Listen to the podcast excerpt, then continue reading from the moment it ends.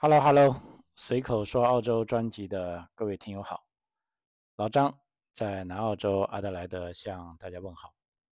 啊，今天录音的时间是二零二三年的六月二十七日啊，呃，相信这几天都是中国的年轻人最激动的时候了哈，因为这个高考已已经放榜了啊，那么考中了的自然是欢天喜地啊，得到了好成绩。啊，但这里老张也尤其想鼓励那些啊发挥不正常的或者没考好的，啊，其实还真的不要太灰心丧气啊。如果说高考是一个里程碑的话，那其实人生后面还有很多里程碑啊。呃，高考真的也不是那么重要的啊。呃，另一方面，对于中考的这个同学们啊，也好像我看微信说也开始中考了。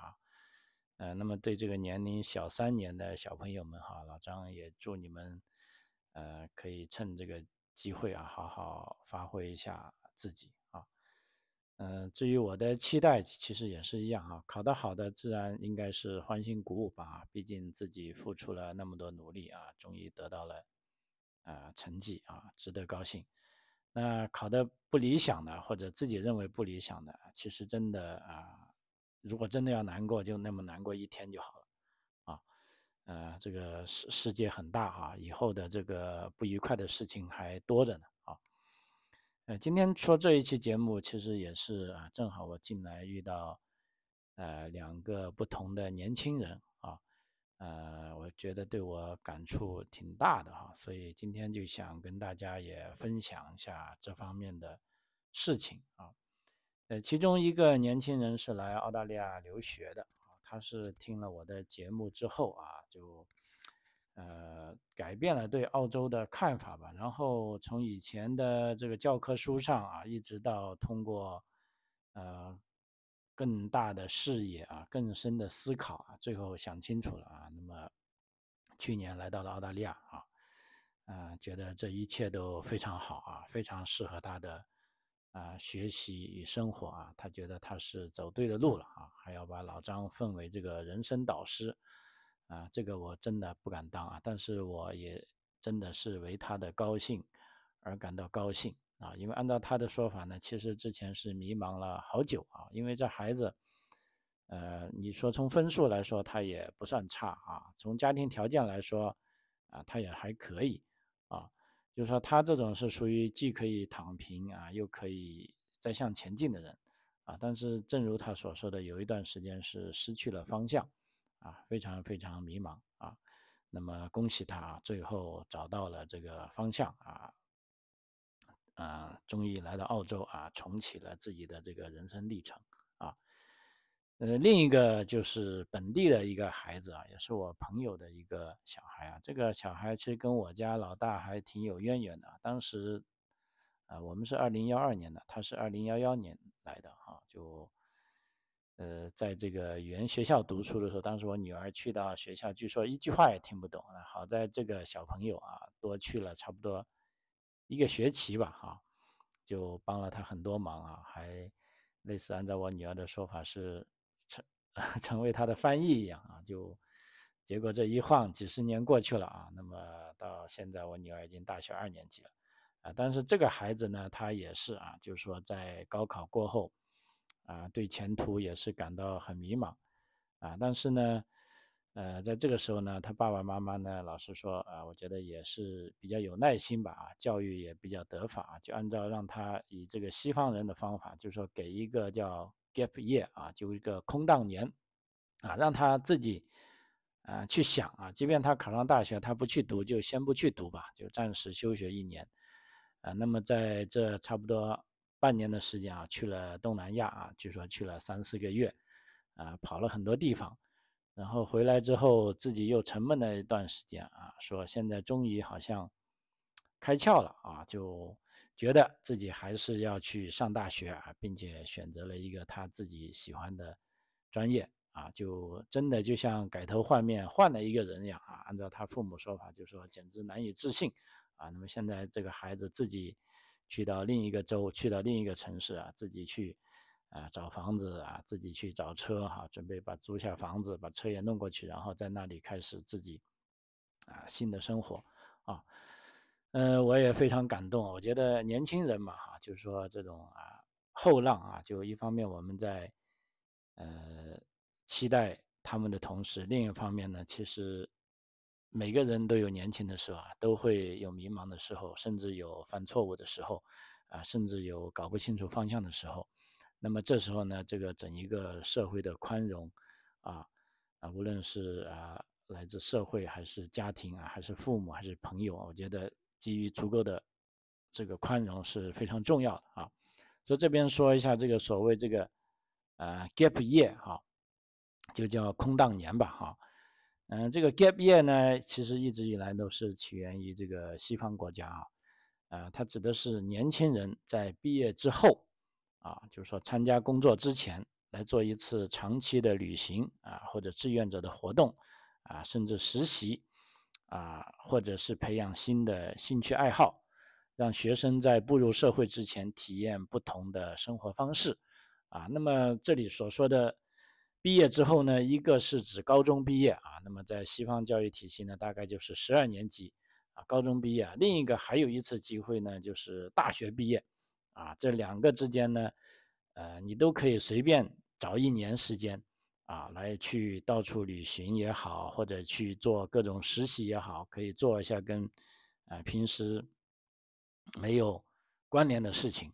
啊。那这样呢，让你可以在这个啊。纷繁复杂的社会中呢，重新找到自我啊，这个定位人生啊，我觉得这是一个非常好的啊一个方式啊。那么甚至在这方面啊，包括澳大利亚、新西兰、加拿大这些移民国家呢，呃，都给很多欧洲国家啊，包括这个啊亚洲的这个啊日本、韩国啊、台湾，跟甚现在甚至啊。香港、澳门啊，最近的是中国大陆啊，都有这种所谓打工签证的这种专门的签证，啊，是给这些年轻人啊，让他们去世界各国游历，啊，那么吃一些苦啊，因为也没多少钱，也不需要他们有多少资产，啊，然后去见见世面，然后再回来到自己的这个啊职业，然后再重新自己的生活啊，那么。按照呃我那个认识的那个小朋友说呢，目前在 中国呢，啊这个 gap year 呢倒是化成了新的一种名词，叫啊 gap day 啊，就是在中国啊这个 gap day 我看应该是中国土生土长的这个呃网络新词吧，啊它是指工作忙碌、面临巨大压力的中国年轻人啊，只能抽出一天甚至是少于一天的时间进行放松。啊，或者是啊其他活动，啊，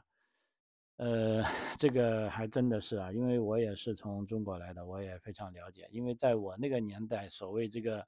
空档年，哈，这个只是在小说里的啊，因为在我的同龄人当中，根本没有人敢有这个想法的啊，想法都没有啊。当然，现在到离我年轻的时候，大概过了二三十年了，现在中国也有一些年轻人啊，去敢于。啊，就冲破这个世俗啊，就是说还是愿意去啊，哪怕即便高中毕业不能做 get 业啊，但是大学毕业啊，也有的人会去做了，比如说去旅行啊，或者去做志愿者啊，或者去这个偏远地区支教啊，通过参加这些社会活动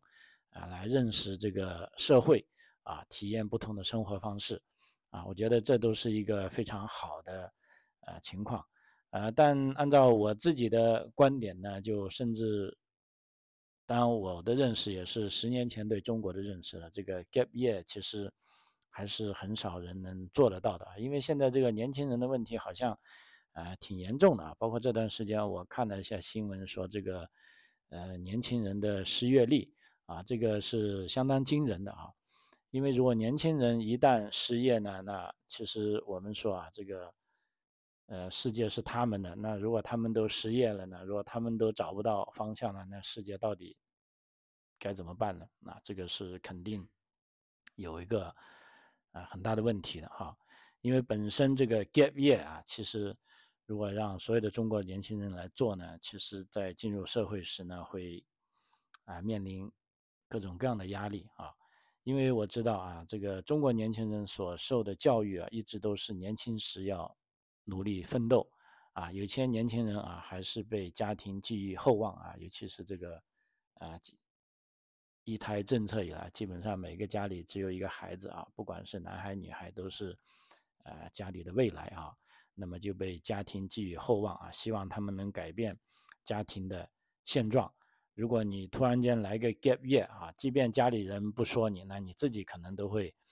啊感觉到啊羞愧啊，因为这个 gap year 可能会被认为是浪费金钱和时间啊，甚至有的啊朋友告诉我，如果 gap year 也可能被用人单位解读为不思进取的表现，因为中国人就业的黄金时期呢，一般都是三十五岁之前啊，就好像之前有一个呃中途。辞职了一年的朋友，他跟我讲啊，他再去投简历的时候，那个公司的那 HR 都问他，哎，你这一年跑到哪去了？啊，都觉得是，呃，非常非常惊讶，你居然有一年没有工作，呃，当然了，那么时过今日，可能是个社会也在变化，我感觉这个社会是不是也会对这个，啊，get year 有了，呃，更加这个宽容的。想法呢？啊，所以在这里呢，我也想跟大家讲一下，就说，因为也不断的有家长在问，就说，孩子如果大学没考好，啊，要么就让他去出国啊，或者呢，导师说让他停一年，那么有的停一年呢，就干脆说让孩子去复读了，啊，但是真正的让敢让孩子 get year 停一年的人呢，其实是很少很少，尤其是高中毕业哈。那反而大学毕业呢，呃是有这个可能的，因为大学毕业之后呢，这些年轻人已经有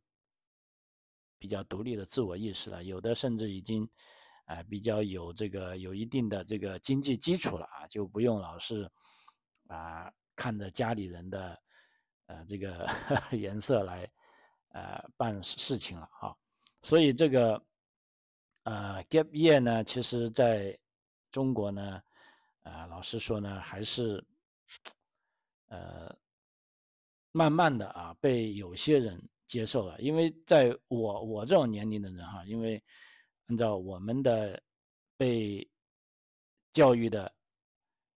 呃，这个结果，就是说，人生每个阶段都应该是无缝连接啊，从幼儿园到小学，小学到初中，初中到高中，高中到大学毕业。如果大学毕业本科呢，那就直接。如果愿意的话，就找工作，然后努力工作，啊，如果不找工作呢，就读研究生，啊，或者读，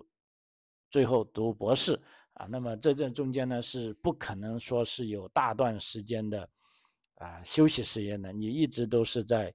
啊，奋斗的路上，啊，因为这个老实说啊，中国社会对这个年轻人的容错率啊还是比较低啊，比如说你一个月、两个月。不干活，然后再找下一家工作呢？就如我刚才举的那个例子啊，那么公司的人力资源经理都会问你，为什么你这个空档期呃那么久啊？如果你说你去辞职去旅游了，那么呃有些人那么还可能会理解，那么大部分情况下，你可能已已经被这个公司的这个呃人力资源经理给啊鄙视了啊，就说这个人怎么会？啊，这么懒啊，或者或者怎么样啊？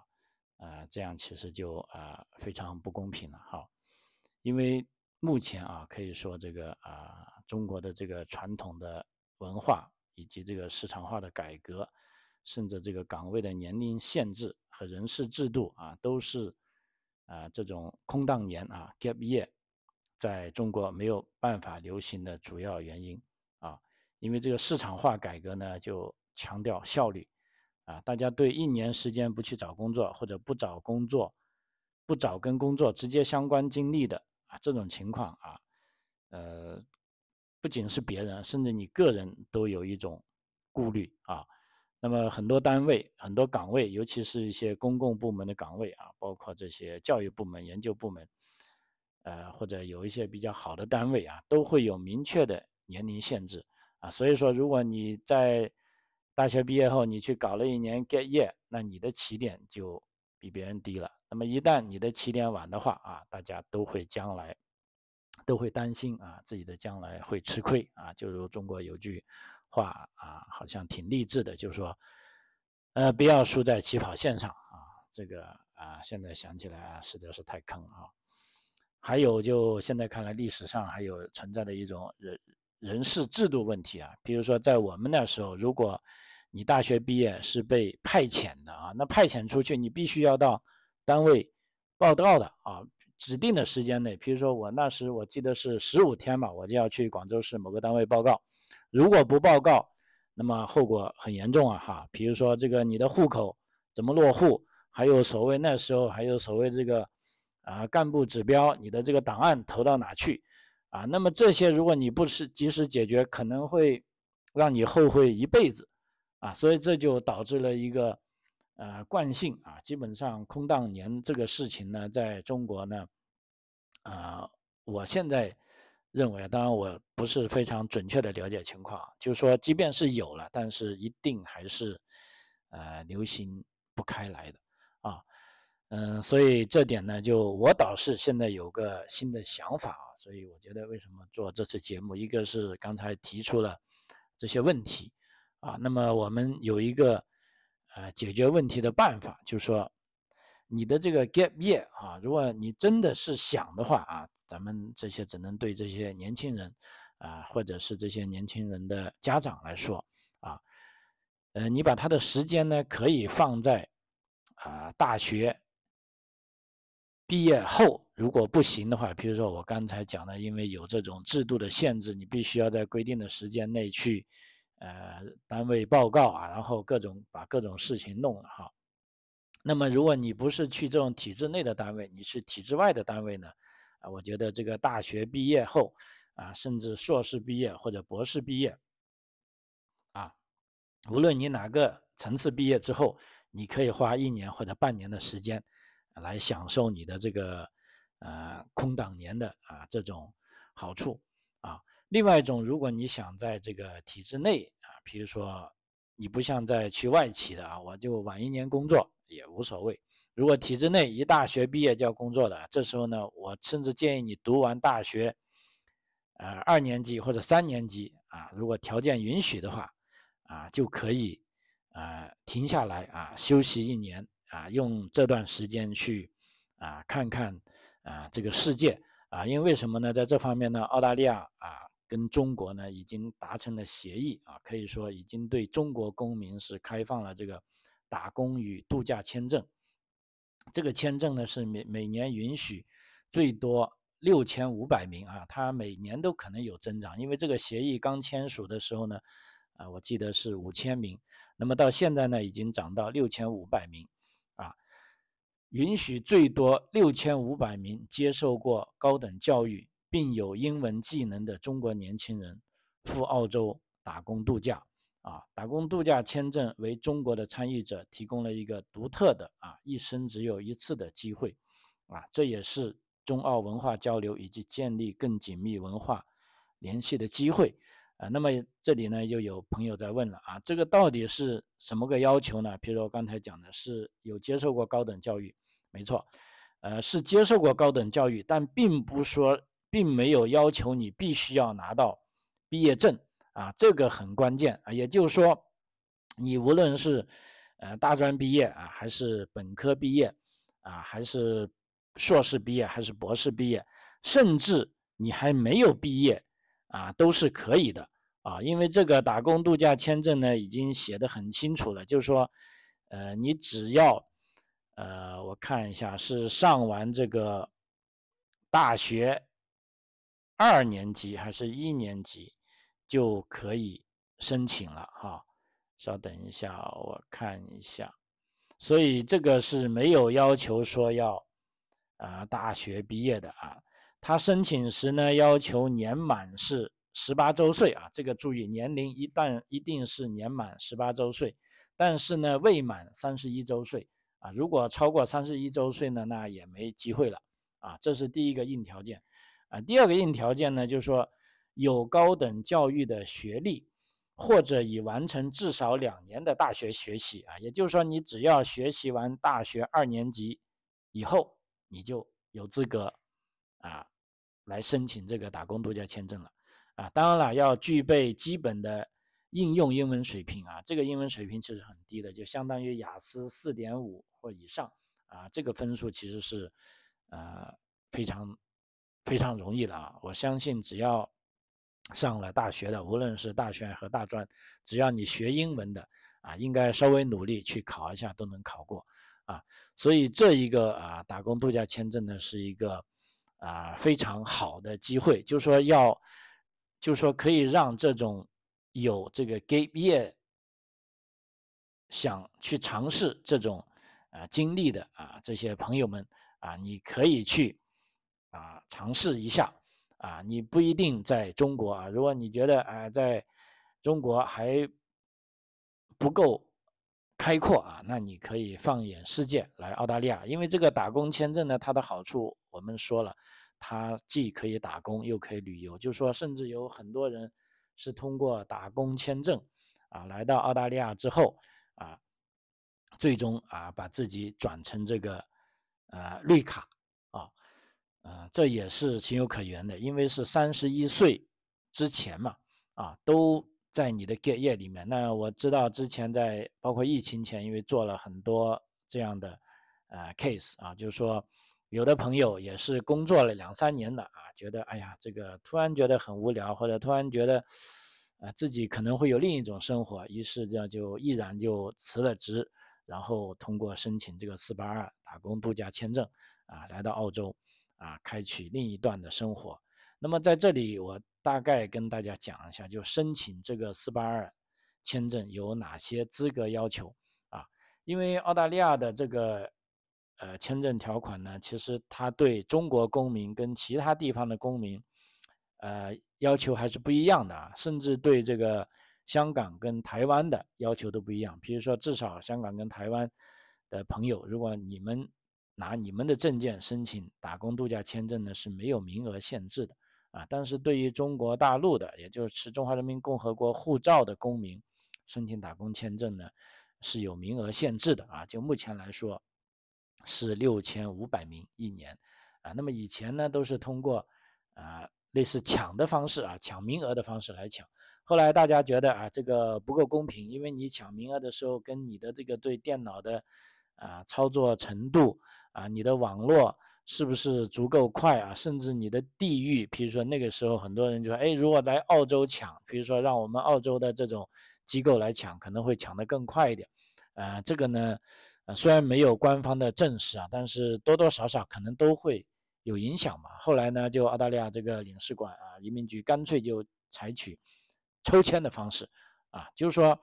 每到新财年，也就是说，你看现在是二零二三年的六月底，马上七月一号啊，它的这个 EOI 政策出来之后呢，啊，大家符合基本条件的人都可以递出这个意向，然后呢，呃，澳大利亚移民局呢会进行抽签，啊，就抽签告诉你，哎，A 中了，啊，你就可以做下一步签证递交工作了，啊，所以对这个中国公民打工度假签证申请人呢，一般资格是啊，要求如下。啊，大家可以呃稍微记一下，比如说第一，你应该是持有有效的这个中国护照啊。第二呢，申请时候的年龄呢，应该是从十八周岁到三十一周岁之前啊，是未满三十一周岁啊都可以啊申请。然后呢，这个规定的很清楚，是不能携带子女进入澳洲的啊，因为有的估计朋友是二十五六岁已经结婚生小孩了。啊，那不好意思，这个签证非常特别，就是说你只可以自己来，你不能携带子女来澳洲啊。然后呢，要求你是有足够的资金支持在澳洲打工度假。啊，这个资金是多少呢？其实还真的不多啊。目前移民局的一个，呃，呃，怎么说一个官方的指引呢？大概就五千澳币就行了。五千澳币相当于人民币两万五啊。我相信大部分朋友啊都会。有这种储备啊，还有呢，在要求你在打工度假结束时有足够的资金购买返程或者继续旅游的机票啊，这点我倒是啊建议这些朋友们不用担心啊，只要你来到澳洲之后，只要你愿意啊付出劳动啊，真的这个薪水是啊非常不错的啊。比如说现在呃新财年最新的法定就是说呃零工的工资，也就是说最低的那一档都大概是要二十二澳元啊。如果你去农场里做一些采摘工人或者采蘑菇的。啊，那可能工资会更高，因为那些工资呢会，呃，是计件的啊。只要你做熟了啊，你的这个收入会更高。因为做了那么多年打工签证的，呃，这个 case 啊，我是我自己做的啊，我从来没有听说过有某个呃朋友是因为在这边赚不到钱而买不到机票了，没有啊。各个老师说我见他们都赚的是非常开心。啊，有时可以认为是盆满钵满啊，啊，非常好，哦，呃，还有呢是要有高等教育的学历，刚才讲了，或者至少完成两年的大学学习啊，也就是说你如果在大学期间你想，哎呀，我要来一次 gap year 啊，那就 gap year 吧，好，那你就可以休学，然后再出来，然后出来弄够了一年，你再回去啊，只不过这个。打工度假签证呢，我是不太建议，就是说，啊，比如说读完大二就来，因为这时候呢，呃，你就很可能会浪费了。因为这个打工签证呢，呃，它其实是可以续的啊。虽然一开始第一次入境后呢，呃，在澳大利亚只能停留十二个月啊，但是呢，在这个十二个月都可以工作。而且呢，你工作六个月之后呢，是还可以续啊。所以为什么我刚才说有的朋友就是通过打工度假签证啊，然后在这边工作啊，积累的工作经验，然后就如果条件适合，做了这个职业评估，英语达标后是直接可以申请绿卡啊。我现在就做了有几个这样的 case 啊。如果有的朋友如果专业不太合适或者语言成绩不行，也可以通过这个签证再转成这个。啊，学生签证啊，甚至再转成现在这个四八二雇主担保的签证啊，都是可以啊走向拿绿卡的一条可以说是啊非常好的道路啊。OK，我们说回去这个申请签证的一些资格要求啊啊，刚才讲了，就是说呃要有高等教育学历啊，或者是完成两年的大学学习就行了啊。然后呢，具备基本的应用英文水平啊，这个是要求也是非常低的。啊，相当于雅思四点五或以上，啊，然后呢，当然是要满足品德和健康的要求，啊，那么就可以了，啊，所以说这个打工签证呢，呃，其实是非常非常友好的，啊，也是非常非常平等的啊，就我真的是建议啊，咱们呃在呃中国的这些年轻人，啊，如果你想出来看一下世界，而且你现在。正好还没有满三十一岁啊，因为这个打工度假签证一旦满四三十一岁，啊就没有机会申请了哈。那么目前申请的方法啊，其实也不难啊，因为目前的申请呢，我刚才讲的已经按照这个抽抽签制啊，呃，那么你如果想老张帮你做也可以，那你自己去做也可以，那你就每年的在财年新财年到来之际，比如说马上再过几天呢，就到二零二三年的。七月一号，七月一号就进入澳大利亚新的财年。那么澳大利亚的领事馆呢，估计在某一天，它不一定是七月一号，他就会说：“哎，我现在已经开放了打工度假的这个申请啊。”那么大家呢就可以递交这个啊 EUI 了哈。那么递交了 EUI 呢，目前呃移民局讲得很清楚，就说你递交了之后呢，并不能确保你是被抽中啊，因为本身就是抽签制的。另外一个还要注意的呢，就即便是抽签抽中了，也不一定代表着这个下一步的这个四八二 visa 就必须要给你啊，因为在申请啊，sorry 是四六二签证啊，这个是四六二类别啊，这个申请四六二类别签证的时候呢，其实还有很多文件啊，还有很多要求啊，你要符合条件啊，那么这时候呢，如果符合条件呢？那你的 visa 就会被呃批下来。如果你不符合条件呢，即便你是抽签啊被抽中了啊，但是啊很遗憾啊，这个时候呢啊你是没有办法呃即便譬如说抽签被抽中，但是如果在 Visa 的提交过程中你不能提供合适的材料，或者没有满足这个签证官要求你到澳大利亚所完成的这个最低要求啊，譬如说啊体检啊，如果你体检不合格，或者你有一些啊不应该有的这种犯罪记录啊啊，这些呢都可能会。影响你的这个啊签证啊是否会下签啊？所以这时候呢，你导师可以找一些比较专业的啊机构来啊帮你做啊。所以这就是这个关于这个呃怎么样度过这个职业年啊，我给这些年轻人啊跟这些父母的一些建议。因为我呢就这个呃看的面也不广，正好我是做留学跟这个呃移民的嘛哈。所以我就从签证的角度啊，尤其是哪怕要准备来留学的朋友啊，你也可以利用这个啊四六二啊这个打工度假签证啊来澳洲啊看一看啊，你亲身体验一下啊。老实说呢，比你从呃其他啊道听途说、从新闻里看到的澳洲呢，可能是很不一样。那么呢，也更加有利于让你啊，这个可以，啊，获得全方位的感受啊，从而做出一个，呃，有关自己的这个呃人生发展的一个决定啊。好，这个随口说澳洲啊，这个，呃，这期节目就到此为止，非常感谢您的收听啊。如果你觉得这个节目对你有帮助，也欢迎你啊转发给介绍给你的朋友们收听啊。张口澳洲，我们下期再见，谢谢。